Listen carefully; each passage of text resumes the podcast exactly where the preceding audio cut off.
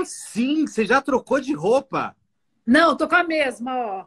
Ah, não, tá com a mesma. E aí, tô que com coisa. a mesma só por um motivo. Peraí, deixa eu arrumar minha luz aqui que tá esquisito, né? Tô estourada? Estourou. Agora tá. É, ainda continua um pouquinho. Estranho. Peraí. Quero ver esses olhos verdes fenomenais. Aê, agora sim. Agora ela chegou, chegou de verdade.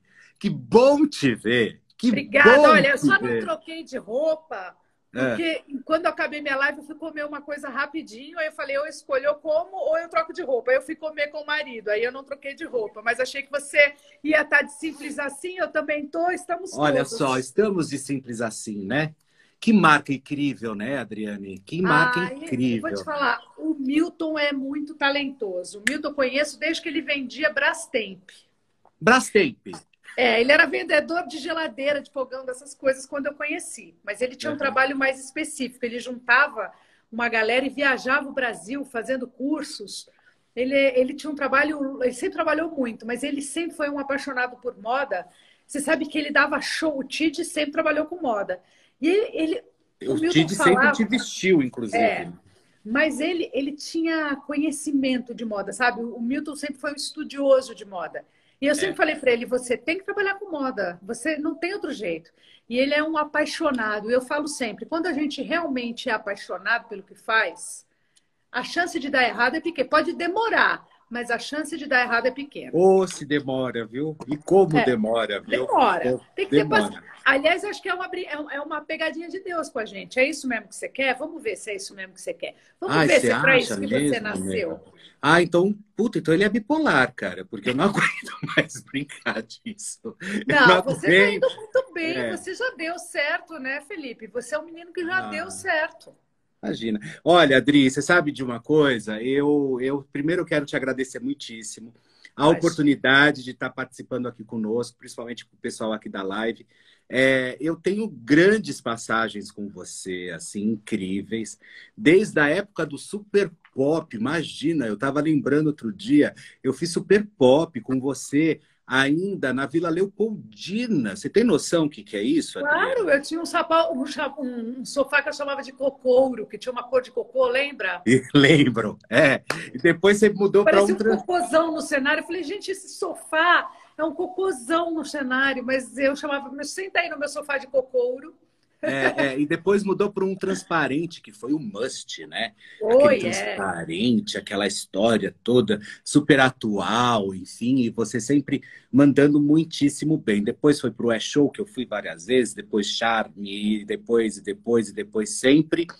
E de repente a gente dá uma parada, o sossego e adormece um pouquinho toda essa história é, de, de Adriane Galisteu na televisão, enfim, e que eu estou animadíssimo porque a imprensa inteira já está esperando esse retorno, esse tão aguardado retorno seu, Adriane. Eu também, estou esperando loucamente, sentada em cima do microfone já. O que, que você acha, hein, Dri? A televisão mudou? O que, que você acredita? Você sabe, olha, Felipe, eu já tive um momento quando eu tava, eu fiquei 18 anos consecutivos no ar. Para mim, era impossível estar fora do ar naquela época. Eu achava, eu achava que isso não ia acontecer, que eu ia, né? Tinha construído minha história na televisão, de repente eu me vejo fora do ar. Achei que eu fosse morrer. Fiquei numa tristeza, fiquei numa angústia. Eu falei, Você ficou em "Porra, depressão?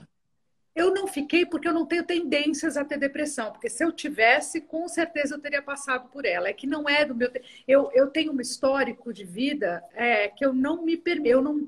eu falo que eu tenho dia e hora para parar de chorar. de chorar. Eu, eu crio eu, um mecanismo na minha cabeça, um mecanismo de defesa, que eu não me entristeço demais. Pode ser até que eu, que eu tenha entrado em depressão e nem sei, mas assim, eu nunca, eu nunca emburaquei profundamente porque eu não me permito mas eu fiquei muito mal. Eu lembro que eu fiquei, além de ficar frustrada, eu fiquei muito triste. Para um artista ou para qualquer profissional, ele ser proibido de exercer a função dele ou ele não ter a possibilidade de exercer a função dele é muito duro. Não é só para o artista, para qualquer pessoa.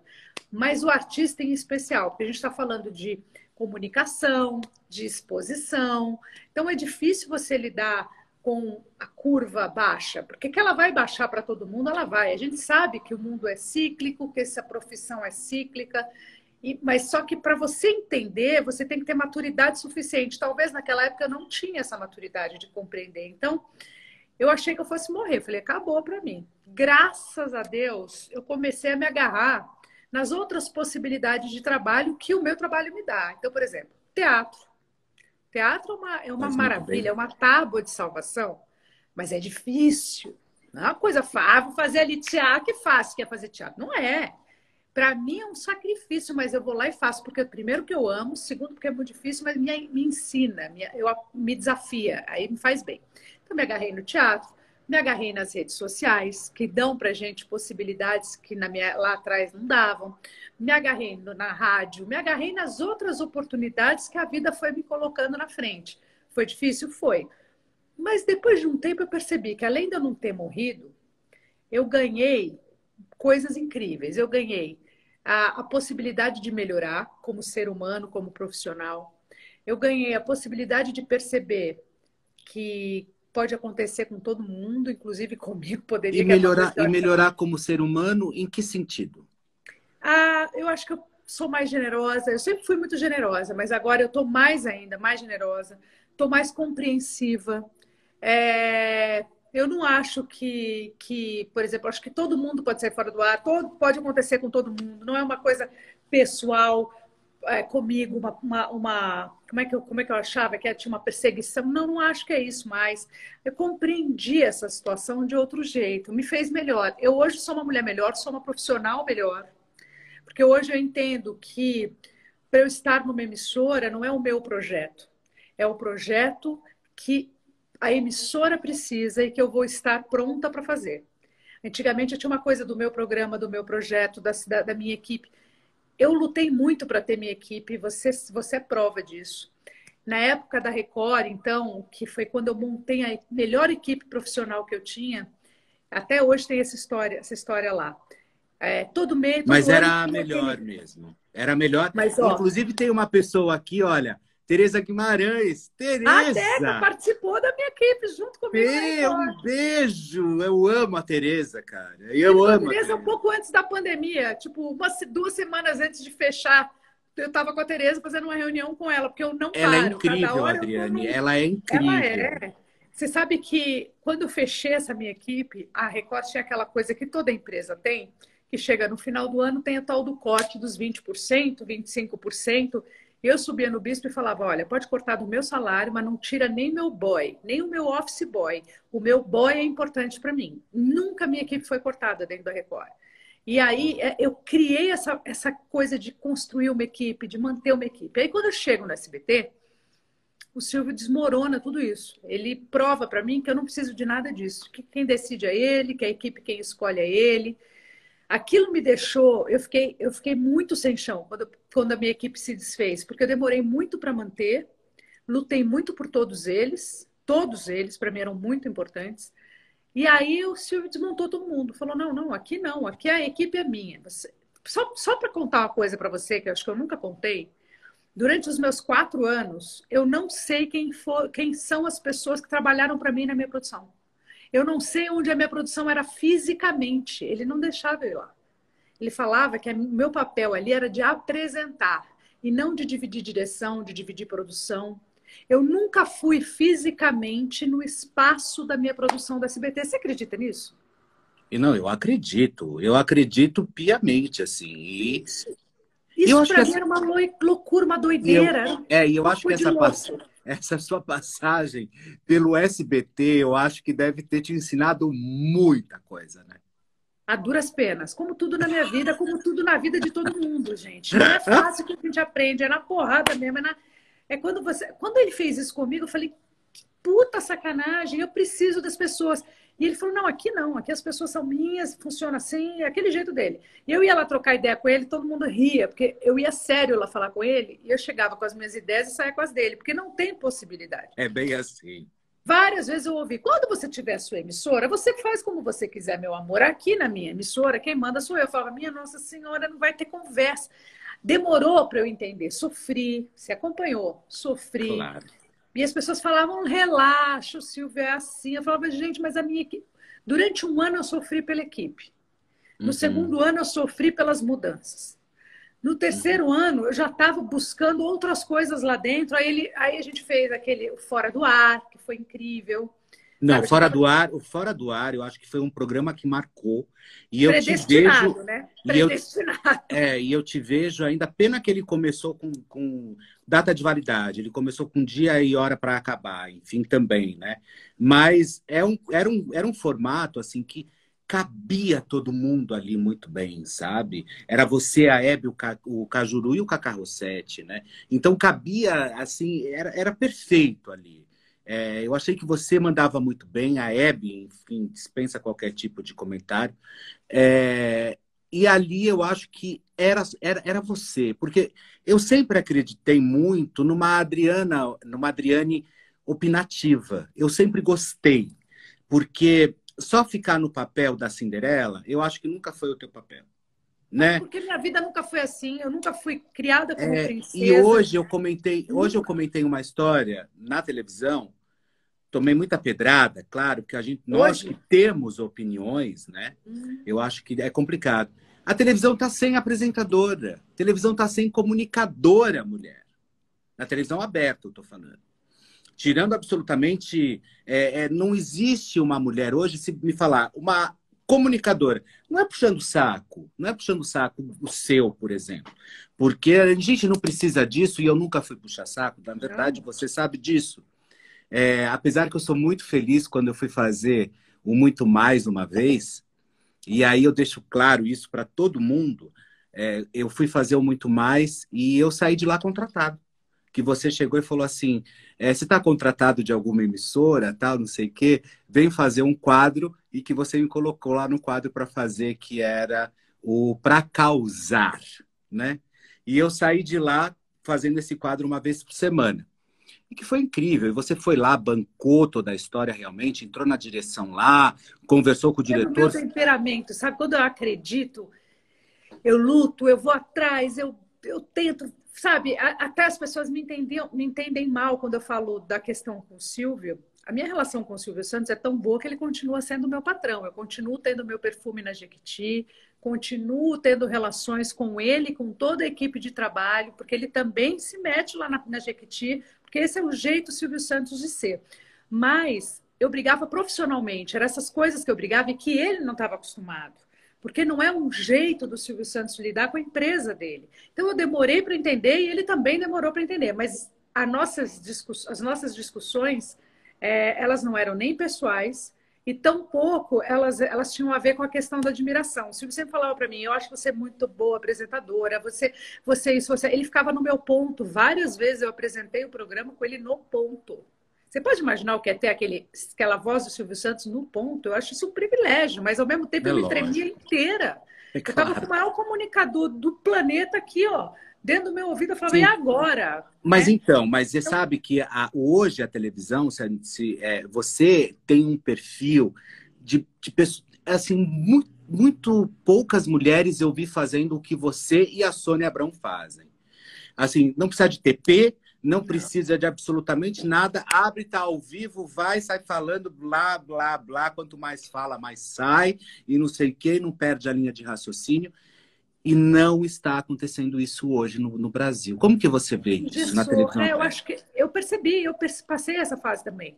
Chegou uma hora quando no SBT começou um pouco já a questão do TP, mas enquanto por isso que eu gosto do ao vivo, porque quando você é bicho do ao vivo, você você consegue administrar tudo. Mas depois que eu saí do SBT, eu comecei a entrar nos programas, é, fiz TV a cabo, aí nesses programas comprados, formatos, que aí você tem que seguir o formato, e aí você tem que seguir o TP. É completamente fora daquilo que eu aprendi a fazer. Então, eu tive que reaprender. Então, eu reaprendi a pegar o microfone aqui e começar a ler o que está escrito no TP. Para mim, o TP era para fazer mercha, sempre funcionou para mercha e sempre funcionou para tópicos, entendeu? Fulano de tal, Beltrano, que faz isso, faz aquilo, tópicos. Ponto. Uhum, Agora, uhum. a conversa, o assunto, nunca eu fiquei lendo. E de repente eu me vi lendo o TP e fazendo alguns programas lendo o TP. Isso eu acho muito perigoso, porque você para você ler o TP, você tem que ser assim com o seu editor, né? Porque a pessoa vai colocar a palavra na sua boca. É estranho isso. Você vai ler um texto que não é seu, você vai dar uma opinião que não é sua, às vezes não combina. Então eu tirava completamente essa questão das opiniões e fazia única e exclusivamente a parte central do programa que eu era obrigada. E não, eu não punha nenhuma intervenção, porque não fazia sentido, não eram minhas as intervenções. Então eu vou falar única e exclusivamente o que eu tenho que falar.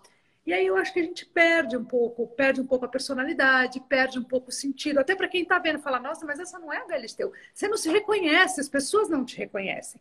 Eu acredito na televisão de verdade. Eu acho que o programa é, é, que funciona Funciona que eu falo, não precisa ser o campeão do Ibope, não, mas o que funciona, o que está aí há anos, o que as pessoas sabem, o que as pessoas esperam é esse que abre câmera, tem lá uma pessoa cheia de personalidade, que vai falar do jeito dela, vai, vai comentar sobre as coisas que estão acontecendo do jeito dela, vai dar a opinião dela sobre aquilo.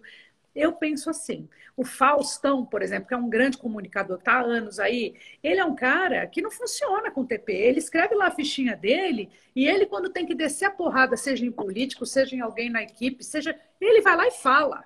Ele vai lá e fala. Ele faz o dele, mas ele dá a opinião dele. É importante isso na televisão. Eu concordo com você. Eu não gosto de ver programa enlatado perfeito, porque a TV não é perfeita e não foi feita para ser. A gente gosta de estar aqui como telespectador, ver também o erro, ver como essa pessoa sai desse erro, porque todo mundo dá fora, todo mundo erra, né? Aceita, da... né? É. Incorpora o erro na história e foi, né? Como é que você vai rir de você mesma? Porque também é legal você errar e morrer de rir do fora. A Hebe era a rainha do fora e a rainha de sair dos foras da melhor maneira possível. E a gente amava assistir a Hebe porque era bom demais ver ela fazendo isso, inclusive, ver ela se atrapalhando, é. ver ela. Eu é. amava ver esses momentos da Hebe. Então, eu acho isso. Eu acho que a gente é, perdeu um pouco essa essa personalidade na televisão. Esse mas a gente ganhou né? aqui. É. Eu mas aqui a gente... a gente ganhou. É verdade. Nas redes sociais. É verdade. Se você parar para pensar, tudo isso que eu vivi, essas coisas aqui não existiam. As redes sociais não existiam. Então, hoje, tá ruim lá, tá bom aqui não é? Uhum. É uma coisa que você pode. Ah, você, você, se ajeita aqui, você fala do seu jeito, você. Também não é fácil lidar com essa mídia aqui. Eu estou aprendendo também, porque a gente uhum. não é da nossa. Uhum. É da geração do Vitório. O Vitório vai saber fazer isso muito bem. É, a geração eu... de Proteus, né? Eles já vêm com o chip, é. com o DNA, né? Eu estou aprendendo, mas eu estou amando. É. Eu resolvi fazer essa live diária para não enferrujar. Uhum. Porque a gente enferruja. e não tudo. acho que nem é, não é, não é nem para não enferrujar, é porque eu acho que a comunicação está na sua vida. É, né? Não. E você, também. e você não consegue ficar sem, entendeu? Não, não tenho adianta. Prazer, tenho prazer, não, não adianta. adianta. Um jeito, ainda mais, outro, ainda mais nessa quarentena você estaria falando com as paredes, mas de alguma Deus forma você estaria falando, entendeu? Deus me livre, é, não, Deus me livre. Tabletop, um puta projeto bacana, legal, aonde você trouxe um monte de mulheres lá, enfim, essas todas as feministas, blá, blá, blá, blá. Você é feminista, não? Sabe que eu tenho dúvida? Eu acho que às vezes eu sou e às vezes eu não sou. Eu te acho tão é. macho, Galisteu. Então, eu sempre cocei saco, né, gente? Eu, eu, tive que pagar a conta, eu tive que começar cedo a buscar os meus. É, é, contra tudo e contra todos. Até pelo fato disso, eu sou feminista. Porque, assim, eu, eu tive que passar como um trator em cima dessas questões todas dos homens, do não sei o quê. Olha, falo para todo mundo, mas você nunca passou por essa coisa do teste de sofá? Não tenho essa história para contar. Nunca passei por uma questão, por uma coisa estranha na, na televisão, no meu trabalho. não tenho essa história para contar, graças a Deus. Então, a coisa do assédio, nunca vivi isso, nunca. Então, eu sou tão focada no meu trabalho que aí eu acho que é uma questão bem então aí eu falo, puxa, eu sou feminista, porque eu, eu, a vida inteira tive que lutar pelo meu, não importa se era um mundo altamente masculino, eu nem vi isso. Eu tive que lutar pela minha, pelo meu nome primeiro, depois pelo meu próprio dinheiro, depois pela minha carreira. Tudo teve um tempo para eu conquistar, não foi uma coisa fácil. Por outro lado, eu tenho um pouquinho de preguiça dessas, dessas lutas todas, sabe? Porque eu acho que a gente por exemplo, as minorias merecem todas as bandeiras do mundo. Mas dependendo Sim. da forma como a gente levanta essas bandeiras, elas ficam chatas. Fica eco gente... chato, né? Entendeu? Você fica xiita. Pelo amor de Deus, me entendam bem. Eu não estou aqui julgando ninguém. Eu não estou aqui querendo que vocês concordem comigo. É a minha opinião única. Não, mas eu acho que aqui é, eu acho que tem que ter é isso mesmo, é opinião e cada um tem a sua. Mas eu também acredito nisso. É, se você se você ficar muito extremista, fica xiita, como você, você afugenta, colocou, ao invés de você, você agregar, é, você e fica as pessoas. e fica eco chato, ah, sabe? Tá. Aquela coisa ecologicamente correta, sabe? Eu acho interessante, eu acho que todo movimento tem que ser agregado de uma certa forma. Mas eu também, eu também sou contra essas bandeiras. Ah, Porque bandeira, e tem muito, demais. e principalmente hoje na internet, não sei se você percebe isso, se você acompanha e vê dessa forma, usam muito o movimento de forma inadequada. Nossa e sem fundamento, sabe? Sem fundamento. Se eu falar mal da rúcula, hashtag somos todos rúcula. Você, aí eu perco um monte de seguidor. Ah, Você, não sei, eu falo, gente, hashtag, porra, não Hashtag somos todos rúcula. Somos todos rúcula. Já estamos nesse ponto. A gente não pode mais falar Ai, que gosta. caralho. Eu tenho que falar, caralho, mas se eu falar que eu gosto de rúcula, o agrião vai ficar puto. Então vai dar merda com o agrião. É melhor não falar. Então eu vou falar que eu gosto do agrião, mas não falo nada.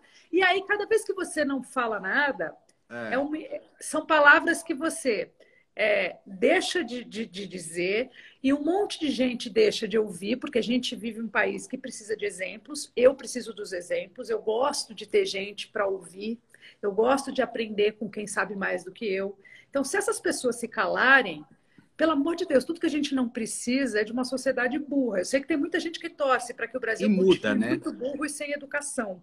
Mas a, a, gente não precisa mais disso. A gente já conquistou outras coisas e já entendemos que a gente tem que querer mais, buscar mais, lutar mais. Porra, é difícil. É uma luta dura, injusta muitas vezes, mas a gente não pode parar.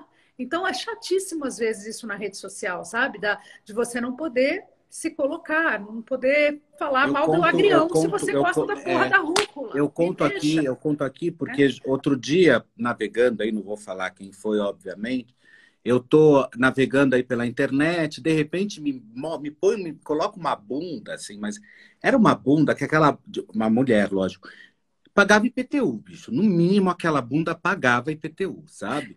E era uma, era uma história Era uma entidade à parte. Era outra parte. Que... Entendi. E aí embaixo a hashtag sororidade. Aí eu falei, bicho, tá tudo errado, sabe? Tá tudo errado, assim. Não, não, não leva para esse caminho, não leva para esse caminho, porque uma coisa é você ser feminista e meu corpo, minhas regras, e outra coisa é você colocar um movimento que é tão bacana como a questão da própria sororidade, você colocar numa atitude como essa, entendeu? Que a sororidade de mãos juntas vem das freiras de Soro, que lutavam contra o feminismo, na, contra o machismo na Igreja Católica. Então, assim, tudo isso o pessoal está usando, eu acho que de forma inadequada, talvez, né? É, e mas muito se... Poder é um pouco da rede social, sabe, Felipe? Eu acho que a gente, quando eu começo a falar isso, assim, as pessoas falam, é, mas é o lugar que deu voz. Olha quem veio aqui dar um oi. Aê, Vitório! Você Tudo bom, querido? Tudo bem?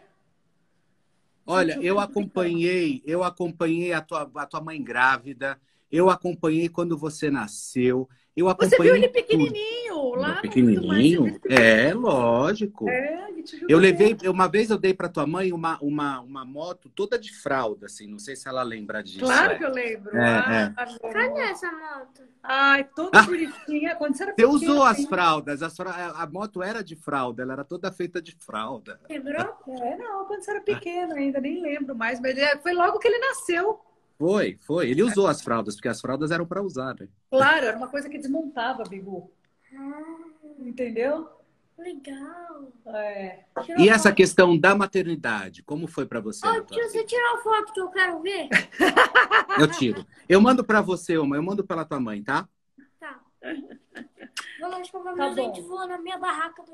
Beijo. Beleza. Você sabe que... Essa, essa história da maternidade para você, como foi isso?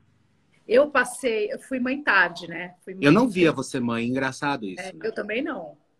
Por que, que eu não, não me vi engraçado? Desde pequena eu queria ser mãe, mas aí eu comecei a entender que para ser mãe eu tinha que encontrar um cara legal. Eu encontrei homens muito legais na minha vida, mas não legais, não me amavam o suficiente para ter um filho comigo, sabe como é meu que é? Meu Deus, mas como que não vai amar Adriane Galisteu, meu amor? É, amava muito o que, eu podia, o, que eu, o que eu podia representar. Mas a Adriane Galisteu aqui, ó, de cabelo assim, ó, toda bagaceira dentro de casa, desarrumada, toda cagada. Ariana, né? É, entendeu? Aí já não Ariana, queria... né? Eu tive, eu tive homens que adoravam namorar comigo da porta para fora entendeu? Aí eles eram os homens perfeitos. Abri a porta de casa, só eu sei. Para chuva então, de flashes entrar, né, bem? Entendi. Então você começa a perceber essa relação e começa, isso começa a te dar muito medo, né? Assim, eu eu comecei a perceber que eu queria não que eu não pudesse ser mais solteira, mas não estava nos meus planos. Eu queria ter alguém que fosse meu companheiro, não necessariamente para o resto da vida, mas que pudesse ser um bom pai, que pudesse dar para o meu filho é, mesmo que eu não tivesse mais do lado dele, confiança, segurança, estrutura emocional, sabe? Porque eu vim de uma família pobre de maré de si. Faltava tudo, mas não faltou amor, não faltou educação, não faltou confiança. E olha que meu pai morreu, eu tinha 15 anos. Mas é. o que ele deixou até os 15 anos está dentro de mim até hoje. O que minha mãe faz e fez pela gente está aqui dentro de mim até hoje. Então, eu queria repetir um pouco essa dose, sabe? É, e aí eu achei que isso estava muito distante, porque eu comecei a dar uns puta tiro errado, uns puta tiro errado. Eu falei, nossa, acho que eu não vou ter filho, eu acho que eu não vou ter filho, eu não vou ter filho. De repente, eu encontro o Alexandre, que já era meu amigo. Eu conheci o Alexandre, eu tinha 18 anos.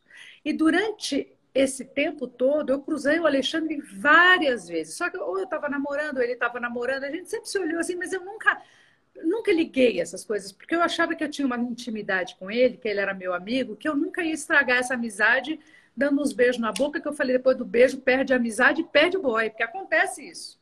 Verdade, é. E que adianta? Você fica lá, fica lá com o boy, lá dá errado, aí você não fica nem amigo da pessoa mais. Falei, ai, não, deixa pra lá.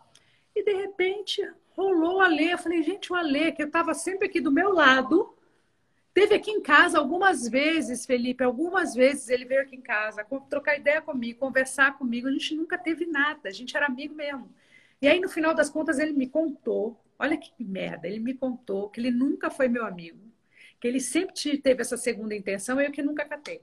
Falei, ah, pra cima de mim, ele falou: juro por Deus, você acha ah, que eu fui na sua casa? Por que ele não chegou e falou, meu? Por que, que ele não chegou e falou? Acho que, ó, tinha medo. Apertou, né? Eu acho que ele me contou depois. Ele falou: Que amigo, porra nenhuma, nunca fui seu amigo. Você que era minha amiga. Eu não era seu amigo. Eu queria mesmo era ter você. Ele falou: Não sei se eu queria ter família. Eu queria uhum. te pegar, eu queria te pegar. Eu achei tão engraçado ele falar isso para mim. Mas curioso é que hoje a gente tem uma relação já de 10 anos. Uhum. Ele é um cara que me botou muito o pé no chão, muito. Me ajuda muito no meu trabalho muito, porque ele tem tudo que eu não tenho de know-how. Eu tenho know-how de fazer, ele tem o know-how do, do, contrato, ele tem o know-how de fazer uma reunião. uma negociar. história mais executiva. É, isso eu não sou boa, não. Eu não sei me vender, sabe, Felipe? Eu sou péssima para me vender. Você sabe que eu tenho. O meu marido é de Ares também, que nem você. É, e, são, e são pessoas extremamente dóceis, eu acho. São doces é, é, eu costumo dizer, eu, eu, eu, tenho uma expressão. Tem gente que, fala que é satanares, hein? De doce. Satanares, satanares, é, satanares. Mas o Zé não é, o Zé não é satanares, não. E ele tem isso, cara, de executivo, sabia? Mas é óbvio, né? Ele, ele, ele tem tudo muito certinho. Agora ele está trabalhando também home office, porque ele é arquiteto, ele trabalha numa construtora tal. Mas ele está home office e ele está fazendo um monte de projetinhos aí para mim que estão dando certo. Falei, porra, tô gostando disso, entendeu? Tem arianjos, olha, tem é, arianjos. Eu é, arianjos e sa... Boa, arianjos. Ó, oh, amor, você é arianjo. arianjos não, e sabe o que é o Ares? Pode perceber. A gente não consegue fingir, cara. A gente Tá aqui, ó, tá tudo aqui. Então, a gente tem essa Mas coisa. Mas eu acho que são duas esferas. São duas esferas. É? É, são doce esferas, marca isso. É uma docifera. É aquela coisa legal, bonitinha, mas também não põe o dedo que. É, é não põe o dedo que vai se ferrar, entendeu? Olha, fala, você já tretou na fila do pão hoje? eu consigo arrumar briga até onde não tem, sabe? Esse... É. Não é que é briga, mas eu falo, eu consigo arrumar confusão. É confusão, uhum. assim. As coisas não são tranquilas, não é um mar, não é um mar sereno para o Ariano. A gente tem sempre uma turbulência. Tem sempre uma confusão. É. Mas, eu falo, o primeiro signo do zodíaco, para quem acredita, é o signo mais infantil de todos. É fato. É, e, ao mesmo tempo, é um signo genuíno, muito genuíno. É difícil um ariano ser. É, é, claro que tem uma questão de personalidade aí no meio, mas assim, é muito difícil um ariano ser falsão. Muito difícil. Não, e resolve, e resolve as coisas, né? Resolve. É, é, eu acho que o ariano tem isso. Isso que né? Tô com o Cláudio já há, há, há cinco anos e, e, é uma das melhores pessoas que eu já conheci na minha vida. Porque senta comigo e fala assim, não, isso aqui não é legal, sabe? É assim, assim, assim, assim, entendeu? E ponto final. Adriane é um okay. elefante numa loja de cristais. Já disse Faustão, né, amor? Ele me chama do que de chulapa, Serginho Chulapa. Odri, olha, hoje saiu uma nota falando sobre a volta do video show. Eu acho a sua cara. É verdade isso. Eu acho. Eu vou te falar que o video show faz falta na Globo, eu acho também. Inclusive, hoje no programa eu falei, inclusive, se essa nota realmente, se isso acontecer realmente, que tentaram colocar o Se Joga, não deu certo, depois tentaram colocar outro programa lá, também não deu certo. Aí, né, veio o coronavírus, aproveitaram toda essa história também, é, e agora estão falando de voltar justamente com o video show. E o video show eu acho a sua cara. Ai, que legal. Fico feliz que você acha minha cara, porque eu, eu acho que um programa diário, é, um programa ao vivo, é sempre perto das coisas que eu sempre fiz, faz, quis fazer, sabe? Eu, eu sou bicho de ao vivo de televisão. Eu fazia ao vivo na MTV que ninguém fazia. Eu comecei hum. fazendo ao vivo na rede TV, quando era TV Ômega, a gente nem estrutura para ao vivo tinha, e eu lembro como se fosse hoje. Teve um, a gente tinha problemas técnicos às vezes, e teve, a gente foi fazer um especial na praia, em Cabo Frio. E aí deu um baita problema técnico, um baita. Eu, eu fiquei com uma câmera só, de seis, foi pifando, as câmeras foram pifando, caiu um pé d'água, e a gente tentando resolver no ao vivo, naqueles especial, as pessoas indo todas embora na plateia, só vendo isso acontecer, né? Eu tô aqui, tô vendo a minha turma indo embora, aqueles, aquelas chuvas de, de raio que dá na praia, perigosa. Sei, sei. E aí eu falei pro câmera, vai pra lua. A lua tava maravilhosa. Tava a lua de São Jorge, sabe? Aquelas luas gordas, Sei, assim, poderosa. Maravilhosa. Eu fiquei, juro para você, 14 minutos falando sobre a lua enquanto eles tentavam resolver questões aqui técnicas, eu com uma câmera só, falando sobre a Lua. Mete na Lua lá que eu vou ficar falando, vou falar o que eu acho, vou falar o que eu não acho, vou contar para as pessoas o que está uhum. acontecendo, por que a gente não pode abaixar a câmera, porque está tudo escuro, que a gente perdeu a luz. Conclusão. Esse, isso para mim era um negócio que só quem sabe fazer ao vivo é capaz, porque quem não consegue fazer ao vivo dá um desespero nessa hora. Você corre junto, você fala, minha Nossa Senhora, vou embora, larga o é, microfone é, e vai embora. É. Já entra a vinheta, tan, tan, tan, tan. É, já chama, chama o break. Qualquer coisa você chama o break. Chama o break. Então eu, eu tentava segurar aquela audiência que estava lá, que não era muita, mas que era o suficiente para fazer minha média lá de três pontos, na época da Rede TV, de quatro pontos, que estava ótimo, maravilhoso. Mas eu já passei muitos perrengues. Mas eu agradeço essa coisa do ao vivo, isso que você falou do video show. O video show é um programa ao vivo e diário, né? Eu, eu, eu, gerei muita expectativa na sua entrada pela, na, na, Globo, assim. Eu achei que ia rolar alguma coisa, assim. É, ou ainda acredito que vai rolar também, inclusive. Fiquei lá dois anos, né? Foram dois anos que eu também fiquei lá. Além de fazer o que eles queriam que eu fizesse, eu fiquei à disposição dois anos única exclusivamente deles. Nem entrevista eu dei. Sabe? Durante a dança do, dos famosos, que eu amei ter feito, eu amei ter feito é, durante a dança, um pouco antes da dança, eu já estava no Grupo Globo, que foi quando eu entrei para a Rádio Globo. Foi. Então, meu, foi meu primeiro passo dentro da Rede Globo, foi através da rádio, que eu adoro fazer. E aí eu fui para a dança, da dança fui para a novela, que eu fiz lá um caminho, que é o caminho das pedras, que eles falam lá, eu fui fazendo. Mas eu estava ali disponível para o entretenimento, né? Porque é uma coisa que eu sei fazer e que eu estava ali disponível. Então, várias vezes eu cheguei a falar com todo mundo lá dentro, com os produtores, com os diretores do entretenimento. Olha, gente, eu tô aqui. Fiquei dois anos, ó, gente, tô aqui, vocês não querem. Aí, bom, as coisas, eu continuei na, na parte da, da novela, que é o foco da Rede Globo mesmo, eles têm isso muito importante para eles, e a gente sabe disso, né, da importância.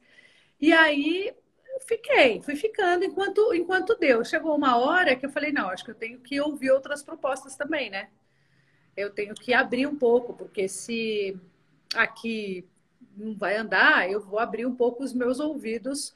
Eu, eu, queria muito, eu fiquei ali muito esperançosa também, né? Aí fiz as minhas participações que foram muito legais, né? Fiz o Luciano Huck, fiz a, o, o fora, como é que é o nome? O, o Se Joga. Não, o Se Joga eu estava assistindo na academia e eu tenho audiência no meu celular, né? E o real time, inclusive. Aí eu coloquei na hora, você deu audiência que nunca tinha dado no Se Joga.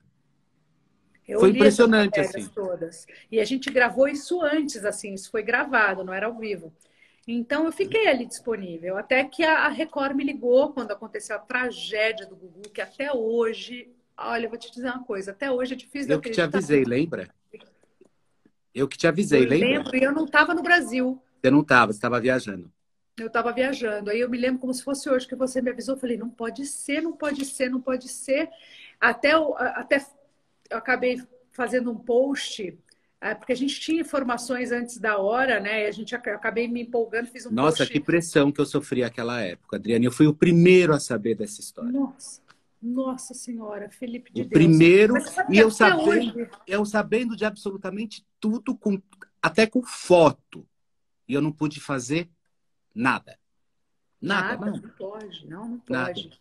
Ele, ele, eu escutei isso da Sônia Abrão, eu fiz a live com ela e a Sônia falou uma coisa que eu amei que ela falou. Ela falou: Eu não, por decisão, eu e minha equipe não falamos dessa história do Gugu, não falamos do, desenrolar da vida dele, porque ele não merece. Ele Sim, foi um foi cara tão maravilhoso que a gente tomou uma decisão de não falar o que a gente acha, o que a gente não acha, dessa questão que estão falando dele. Eu achei tão bacana isso da Sônia e achei tão bacana essa decisão de vocês, porque é isso mesmo. Quem conheceu o Gugu, o Gugu era muito discreto. O Gugu era um cara que fazia o dele. Ele fazia o corre dele, como se diz hoje em dia, fazia ajudava quem ele podia. E ó, é depois ele fechava as portas da casa dele e poucas pessoas tinham acesso à vida dele pessoal. E não devia nada para ninguém. Entendeu? Então, é, acho muito justo mesmo que a gente não se meta onde não foi chamado, sabe? A gente tem tantos problemas na nossa vida, não dá para pegar o dos outros e começar a abrir um baú de tragédias da vida da pessoa que nem está aqui para se defender.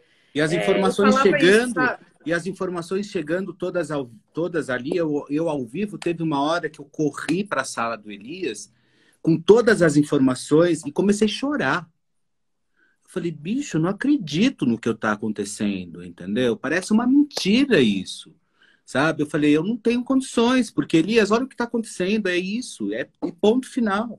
Ele falou, Felipe, volta para lá, vamos direcionar isso da melhor forma, tal, mas eu acho melhor a gente, mas, sabe? Porque é, é, é, uma, é uma notícia muito impactante, né? É muito impactante. Deus me livre. Você sabe que essa história da. Quando o Ayrton morreu, muita gente da imprensa tentava falar comigo para saber coisas dele. E eu falava, olha, gente, com toda a humildade do mundo, eu falava, olha, eu posso falar das coisas dele que eu vivi, mas das coisas dele que eu sei, eu não posso falar. Porque ele não está aqui para se defender. Vai ficar caráter, a minha palavra né? contra é esquisito, entendeu? Não, não, dá. A gente não pode. A gente pode falar as coisas que viveu, que viu, que aí a história também é minha. Agora, as coisas que eu sei não me interessa. E não interessa para ninguém. Porque se ele quisesse que interessasse, ele falaria. Claro. Se ele não falou, e não sou eu que vou falar. Isso eu aprendi desde sempre. Então, era estranho muitas vezes para as pessoas isso, mas eu sempre achei isso. Acho que a gente tem que ir até a página 12. A notícia tem também limite, sabe? É, a, a, notícia, a, o furo tem limite. Você, não, Você sabe que eu vejo é muito assim, isso hoje na internet. Eu vejo muito isso na internet hoje. Todo mundo fala, ah, não tem exclusiva, não tem fonte. Mentira, tem muitas, inclusive. Mas só que, meu amor, cabe a gente querer dar ou não, entendeu? Porque para que, que eu vou, às vezes. É, para mim, primeiro que famoso é famoso. Para mim é celebridade. Eu sou acostumado a falar de celebridades. Né? E não de gente que está começando agora, que está despontando, ou porque tem milhões de seguidores. Isso para mim não é celebridade. Celebridade é quem é ovacionado pelo povo, e faz as coisas acontecerem, entendeu? Então eu gosto de falar desse povo, eu gosto de falar dessa gente, né? Então quando chega para mim, ah, porque não tem, porque não tem exclusiva, porque não sabe o que fala, que blá blá blá, eu deixo bater os dentes sozinho e deixo morrer de nanição, entendeu? Porque eu sei até onde vai o meu trabalho e a minha competência. Você sabe que você tocou num assunto, muito se fala que você tem até hoje um no prata que o que o é verdade isso? É verdade. Você sabe que ele estava na minha garagem até agora. Eu pedi para o Nelson dar uma volta, porque de ficar parado durante essa quarentena eu quase não saio. Eu só saio para ir ao mercado. Então, o Uno, eu tenho muito carinho pelo, pelo Uno, eu não deixo ninguém dirigir. Só que o fato de eu não deixar ninguém dirigir, ele estraga parado, né? Como tudo, ficar lá parado vai estragando. Aí, é, olha só, ontem eu falei pro Nelson, você não quer pegar o Uno e levar até a tua casa, andar com ele um pouco, vai até a tua casa e você traz de volta para mim. Então, o Nelson levou ontem, porque senão eu já, eu até ia mostrar para vocês, eu não sei se pegaria até lá embaixo o nosso Wi-Fi, mas eu não, tenho. Porque nunca Uno. ninguém viu esse Uno. Não, eu fiz não... uma matéria com o Cabrini, no programa do Cabrini. Como era o nome do programa do Cabrini, gente? Um era programa... Conexão Repórter. Conexão, Conexão... Repórter. Eu, eu fiz uma matéria para ele andando no Uno com ele. Ah, não faz muito tempo. Foi o que, uns dois anos atrás, mais ou menos. Eu peguei o Uno e dei uma volta com ele em alguns lugares com o Uno, porque ele também queria ver o Uno. Eu tenho esse Uno, eu guardo como com muito amor, assim, com muito amor. Uhum. Que ano ele é? 92? 93. Alô? 93. Ué? Caiu? Que, Não, tô aqui. Que, que, que, ano que ele é? 92? 93. 93. 93. Tá. 93. Ai, Não tem gra... nem ar-condicionado. Jura? Eu nem vidro elétrico. O era foda, hein? Nem vidro elétrico. Não, que vidro elétrico, ó. Na manivela. Bom, vamos lá, tabletop. Como que tá o tabletop? Bom, o tabletop acabou a primeira temporada. A minha ideia é, foi, foi uma encomenda do próprio Facebook. E assim, a minha sugestão para o Facebook era: vamos fazer três temporadas. Primeira de meninas, segunda de meninos e o terceiro de LGBTQI+. Ah, ah. E o que, que é o A, hein? Sei lá, anal. Eu não sei o que, que é o A, gente. Tem um A. A mais, sei lá o que, que é esse A. Alguém me ajuda aqui, vocês que são entendidos. LGBTQI a mais. Aí é tanta coisa, tipo, é, é, é, o alfabeto inteiro, vai. Gente do céu, cada vez aumenta uma letra, Virgem Maria. Aí, é, a minha sugestão era essa. É, a o A é de assexual. Assexual, tá. Então, aí a minha sugestão era essa, porque eu acho que cada um de nós, uh, a gente pode falar dos mesmos assuntos, mas as cabeças são muito diferentes. Então, é, você consegue ter a ideia do que aquela pessoa pensa daquele assunto de um jeito tão legal que você fala, cara, por que eu nunca pensei por esse olhar? Porque você não tem esse olhar. Por isso que eu gosto de falar, quando é uma, uma, uma mesa só de homens, uma mesa só é, de LGBTQI mais A, a mais, sei lá como é que fala, é porque você, a gente não consegue, por mais que você tenha open mind, que você abra a sua cabeça, você não consegue olhar daquele jeito, porque você é mulher, você tem essa, você tem um olhar de mulher. Então, para calçar o sapato do outro, é muito legal sentar com todo mundo junto e falar sobre o assunto. Então, estou esperando para ver se eles topam fazer a segunda temporada só de meninos e a terceira temporada desse jeito que eu estou falando para vocês, LGBT. Eu acho que o só de meninos eu inverteria, eu inverteria, eu faria, eu faria os, os meninos com um gay junto e os gays com um menino junto hétero. Também eu, é bom. Muito bom também. Eu gosto disso, porque daí você coloca um contraponto, sabe, na história. Tipo, coloca uma mesa masculina, realmente ogrão, entendeu? Homem que cospe no chão, e coloca um gay junto para ver qual que é a história. É, porque tem de tudo, né, gente? Tem cada um. Não adianta a gente lutar pelo, ah, vamos ser todos iguais. Nunca seremos. Ah, Nunca estaremos no mesmo barco. Esquece esse papo. Somos todos juntos. Mentira, não estamos no mesmo barco. Para você ter uma ideia, estamos na quarentena. Tenho raiva quando fala tá todo mundo no mesmo barco. Eu estou aqui bem confortável dentro da minha casa. E sei que tem gente que não está confortável dentro da casa dela, nem casa ela tem. Então Verdade. não vem falar que é o mesmo barco. A quarentena não é o mesmo barco. E a gente não pensa igual. Então, cada um no seu quadrado, e a gente nunca vai conseguir. Meu pai já dizia isso: se pegar todo o dinheiro do mundo, dividir por partes iguais, dois dias depois vai ter gente mais rica e gente mais pobre. Vai ter gente que gasta mais, vai ter gente que já está economizando mais. Vai ter gente que já está pensando em fazer o que com o próximo dinheiro e tem gente que não. Então esquece isso, gente, de achar que a gente vai conseguir falar, ser todo mundo igual, porque nós não somos. Ponto. Uhum. Então, estamos aí, estamos esperando agora a segunda temporada. Eu amei fazer. Agora tem outras novidades. Posso contar? Ah, que o espaço é seu. Vai lá, mulher. Estou ah, tá. gravando podcast. Tudo. Podcast. Um podcast. Que Chama legal. Fala Galisteu. Fala Galisteu. E aí, eu fiz o Fala Galisteu no IGTV para as pessoas me fazerem perguntas para eu responder. E eu comecei respondendo, respondo cinco, seis perguntas é, por vez no IGTV, dá um vídeo de oito minutos. Aí resolvi então fazer um podcast sobre assuntos importantes de todas as formas. Estou falando sobre jejum intermitente com o doutor Baracate, aí vou falar sobre dinheiro com a Natália Arcuri, vou falar sobre é, a, a, síndrome de, de burnout, de burnout. É, é isso, não? É de burnout, é, isso. É, que, que a, a Isabela teve, a Isabela isso, que era da Globo. Isso. Exatamente. Elas têm é, tudo. É, é, aí estou falando com um monte de gente escolhendo temas no, no podcast. Então, estou gravando podcast. É, que mais que eu estou fazendo de novidade? Peraí. A minha, a minha série do IGTV, o vai virar longa. Ah, eu tenho visto, eu vi você, a Samantha Schmutz, né? Inclusive eu Alta compartilhei. Sociedade Baixa. Isso, que você faz uma repórter, a Cláudia. A Cláudia. É, faço uma, uma, ela é uma apresentadora asquerosa, o oposto de mim. Porque se tem uma coisa que é. eu não admito que ninguém fale aí de mim, é que eu sou asquerosa, que eu sou antipática, que eu posso ser qualquer, mas antipática eu não sou, não. É, nunca foi. Nunca é, foi. Então, mas eu faço uma antipática, que não gosta das pessoas, que é antipática, que se acha melhor que os outros. Eu faço essa apresentadora Uó. É, não, mas você sabe que é, é, o Tabletop eu acho um projeto incrível, assim. Eu acho que ele cabe também na televisão aberta, assim. É um, é um projeto que tem... É um projeto barato, relativamente barato, né? Não é um projeto que vai é, encarecer ou então dispendiar baús de dinheiro de televisão. Cada um né? na sua casa.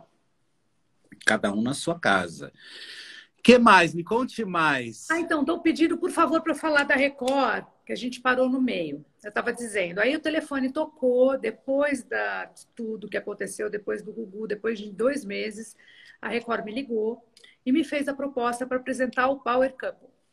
E eu, bom, quem conhece um pouquinho de mim sabe que eu sou apaixonada por reality show. Apaixonada. Eu acho que eu fui a única que assistiu aquele reality show do Sérgio Malandro. Vocês lembram do Kitnet? Lembro. É, a Casa dos Desesperados. Meu amor, eu assisti a porra. Todos os realities eu assisto. Todos, absolutamente todos.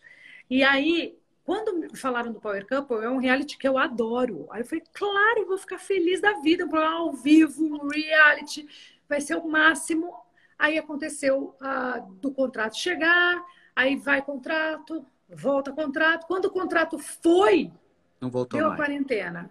Aí quando deu a quarentena, expirou o time, porque assim, vai ter a fazenda, quer dizer, se tudo voltar ao normal, o Mion deve apresentar a fazenda que começa em setembro. Vai ter a fazenda sim. Então, a gente não sabe, quer dizer, a gente não sabe o que vai acontecer até lá. Eu espero que até setembro nossa vida esteja acontecendo normalmente. E aí vai ter a Fazenda. E aí não, não dá para rolar o Power Cup e a Fazenda porque não tem tempo para isso acontecer. Então passou automaticamente para 2021. Uhum. O Power Couple. Mas eu espero muito mais. Mas você não... É, então, mas... eu, não eu não cheguei a assinar com a Record. Eu não estou... Ah, nesse delay não teve assinatura. Não, não teve assinatura, entendeu? Foi, contrato veio, contrato foi, leu contrato, arruma contrato, vira contrato, e aí ficou sem assinar. Mas tá tudo bem. Tenho Olha a Xalana aí. Xalana, um beijão, Xalana. Ei, Xalana. Beijo pra você, meu amor. Esse é fiel escudeiro, hein? Esse é, tá cuidando da dona Ema. Você sabe que ele ficou na quarentena com a minha mãe. Oh, Graças a Deus. Porque assim, porque minha mãe ficar sozinha, porque a gente Rodrigo, você, você, você nessa fase, você pôde conhecer um pouco mais sobre as pessoas e, e aquelas que orbitavam ao seu redor, muitas no. É, você conheceu. Eu vou te falar, eu já conheci faz tempo, não precisei passar pela quarentena para saber, não. É, eu aprendi na vida que a melhor forma da gente lidar com as pessoas é conhecendo os defeitos dela. Por quê? Por pior que eles sejam, eles, eles ficam claros para você. Porque a coisa mais difícil que tem é você conviver com alguém que você não, não capta os defeitos dela, porque você sabe que ela tem. E essa pessoa talvez seja muito perigosa. Então, quando você se depara com o real defeito das pessoas que estão perto de você ou que são importantes para você por alguma forma, você tem duas escolhas. Você tem que ver se é uma pessoa que tem defeitos que você tolera se você vai administrá-los, ou se às vezes é um defeito só, mas é um defeito tão que você não consegue tolerar. Uhum. Mas você tem que conhecer os defeitos. Então, por exemplo, eu sei quem gosta de mentir, eu sei quem gosta de grana, eu sei quem gosta de passar por cima dos outros. Então, quando pinta em mim uma história, eu já sei de onde ela veio. Eu falo, ah, isso aqui é daquela figura lá que eu conheço bem, que tem aquilo. As pessoas falam, mas você convive com as. Não é que eu convivo, a gente vai afastando algumas pessoas da nossa vida, claro. mas elas elas elas elas estão orbitando aí, mas elas não fazem parte mais intimamente da minha vida como elas faziam há um tempo atrás. Há um tempo atrás, uhum. estou falando há uns cinco anos atrás, seis anos atrás, tá? Isso não está acontecendo agora. Já faz um tempo que eu fui tirando os empiastros, sabe? Fui tirando os. Ai, os sei, sei, aqui, ó. sei, sei. Você vai, você vai tirando. Sei. Mas, ao mesmo tempo, você vai conhecendo também. É muito legal conhecer os defeitos. Porque é você que escolhe se você vai ter aquela pessoa perto de você. É justo, né? É honesto, né? Fica claro, entendeu? Porque aquela pessoa não vai mudar. Assim, é, é difícil essa pessoa mudar, a não ser que ela queira mudar. Eu mudei muito, posso te garantir. Eu sou um ser humano melhor. Não, mas mudei... eu acho que você não mudou. Eu acho que você só trocou o olhar, sabe, sobre é. as coisas. Pode eu ser. acho que é, eu acho que mudar não, porque ninguém muda. A gente muda um pouco o olhar sobre o ângulo da história. Eu acho que isso sim, sabe? É, é eu acho a que gente, eu sou melhor. Eu acho que eu sou é, melhor. Ouve, sabe? Ouve mais. É, eu também sou, imagina, eu acho que todo mundo é. Eu acho que a maturidade, ela dá, ela dá histórias pra gente que se a gente tivesse essa cabeça hoje com 20 anos, a gente conquistava o mundo, né, bem? A gente conquistava o mundo. E Deus não dá asa à cobra, né? Não, Lógico. Não, não, não dá. Uma é coisa que eu aprendi muito né? é lidar com os nãos né, da vida, é lidar com a é, é, com, com pessoas que sabem mais do que você. E, por exemplo, o Silvio me ajudou a ser um profissional melhor. Com todas as dificuldades que eu tive lá dentro, eu aprendi muito com ele. Você voltaria para o SBT? Meu amor, eu voltaria para qualquer lugar que me desse agora uma possibilidade de um emprego e de um contrato. Olha o Robson eu... Jassa aí, ó. Robson Sim. Jassa. O Robson Ei. Jassa. Robson, eu quero fazer Robson. uma live com você, hein? Você sabe quero que fazer uma live com você. Eu não tenho essa escolha, não. Eu, eu não falo não para trabalho. Não falo não para trabalho. Olha, eu não tenho nenhum problema de dizer isso. Trabalho, para mim, não tem a ver só com a questão financeira, graças a Deus. Já teve um momento em que eu via primeiro quanto eu ia ganhar. Já teve esse momento, porque ninguém pagava as minhas contas e eu precisava muito de dinheiro. Depois que o dinheiro se encaixou, eu acertei a minha vida profissional, paguei o que eu tinha que pagar, resolvi minhas questões passei a procurar aquilo que me dá prazer, que me dá felicidade. Até eu perceber que nem tudo vai te dar prazer e felicidade, amor, que também tem coisas que vão te dar, vão te desafiar, tem coisas que vão te colocar numa situação difícil e que é muito legal também, porque é aí que você opa, cresce. É aí opa, que a coisa que a coisa muda completamente de figura. Então eu sou uma mulher super disponível para o trabalho, sempre. Falando em prazer, tá fazendo muito sexo ou não? Você sabe que eu pensei que eu estaria fazendo mais, né? Porque essa vontade de ter, essa vontade de ter mais um filho, ela permanece dentro de mim. E vai ter. Ela permanece. Minha mãe fala, minha filha, pelo amor de Deus, para de falar disso, já não está rolando mais. Eu falo, mãe, mas eu tenho isso dentro da minha cabeça de alguma forma. Mas, é, não, não está rolando tanto quanto eu pensei. Vou te contar, eu tenho motivos. Pergunta onde está o Vitório nessa quarentena. Atrás de vocês, lógico. Na né? nossa cama, amor. Eu catei ele, enfiei ele lá. E aí eu tô namorando ele, eu e o Alexandre, a gente tá assim, em cima do Vitória, que é uma coisa que minha mãe que absurdo, um moleque desse tamanho do menino. Falo, mãe, deixa a gente aproveitar, porque assim, ele já tá ficando grande mesmo, ele já não quer mais, é a gente que quer. Então, a gente está aproveitando muito esse momento do beijo, do cheiro, do agarro, sabe? Então, não, não, não tem dado muito esse negócio. Mas vai dar, vai dar. A gente está indo do jeito que dá. Olha, infelizmente a gente está caminhando para o finalzinho da Ai, nossa nem, live. nem deu para perceber, Felipe. Voou. Você sabe o quanto eu gosto de você, né? Você sabe. Eu também disso. gosto muito de você. Aliás, eu tô te devendo. Você mora na que você me falou, né? Bah, é? A minha vida toda, eu te falei, foi na rua que minha casa é. tá lá. E a minha, eu tenho uma tia que mora na rua, que é muito, é muito, ela convive muito com a minha mãe. E ela é muito querida nossa, que é a tia Madalena. E eu, eu, eu, tenho tanto amor pelo bairro e por essa rua, e eu falei, deixa eu passar essa quarentena que eu vou aí comer sua comida que você É, porque a Adri, ela fala o seguinte, olha, não, eu vou quinta-feira. Eu falei para ela que agora Isso. eu vou dar duas datas, né? Duas é. datas, uma para ela furar e outra para ela vir. Não é? Você sabe que eu, tô, eu devo estar com algum probleminha na memória, porque assim, hoje, por exemplo, eu fiquei super ligado, eu falei, eu tenho outra live, eu tenho outra live, porque assim, a tendência é esquecer. Você fala, porra, você tá na quarentena. Como você pode esquecer? Não sei, a gente faz 500 coisas ao mesmo tempo, ah, esquece, não. passa. Eu estou precisando estudar uma palestra que eu resolvi montar. Não é, não é bem uma palestra, não, é um encontro de mulheres. E aí eu montei esse negócio. Só que eu preciso estudar. É a minha história, mas eu tenho que estudar. Eu falo, não, amanhã eu vou estudar. Eu não consegui sentar para estudar faz duas semanas. Eu tenho que fazer a minha primeira apresentação agora, quinta-feira. Eu não sentei para estudar. Porra, não sei o que Chama a Tereza para te ajudar, meu. Eu, mas como agora quarentenada? Tem que ser pelo Zoom. Ah, não, então... em casa, bicho, pelo vídeo. É. Fala com a T, ela te ajuda. É. é. Aí, João Dri, Pessoa, Aracaju, amo vocês. Eu também amo toda essa gente do, do, do Nordeste. Dri, Estamos chegando ao final. Muito obrigado. Tapete Vermelho sempre para você com esse projeto também levando o rango solidário, né? O que é incrível. Amigo, Radar X, Milton. Pois é. Assim, o Essa gente, o Tid, todos eles. E olha, eu sou Tim Galisteu, torcida sempre, e eu quero logo você na televisão. Mas Eba! logo, logo. E segundo todas as minhas histórias aqui que a gente já conversou muito, você volta logo. Eu tenho certeza disso. Tá bom. Volta, e volta com força, mulher. Deixa eu assinar que eu te conto. Amo você, viu? Também. Beijo para vocês, hum. amores. Obrigada pela companhia, viu? Amei estar tá aqui. Deixa eu fazer uma propagandinha amanhã. Claro. Vou fazer uma live no meu YouTube. Então, amanhã às 6 horas eu tenho um live no YouTube com a Rafa Kalimann, que a gente vai para a cozinha, ela vai fazer a comida que ela fazia no BBB. Então, ela vai me ensinar. Vamos ver o que, que vai dar isso. Beijo. E quem perdeu o programa agora, amanhã eu vou colocar alguns pitacos lá e também vou colocar, replicar um pouquinho dessa nossa live amanhã lá na Boa. Tarde é Sua. Então, Boa. aproveitem, tá? Dri, um beijo. beijão. Beijo, dona Ema. Tchau. Beijo para todos vocês. Valeu. Tchau, gente. Beijão, amor. Tchau.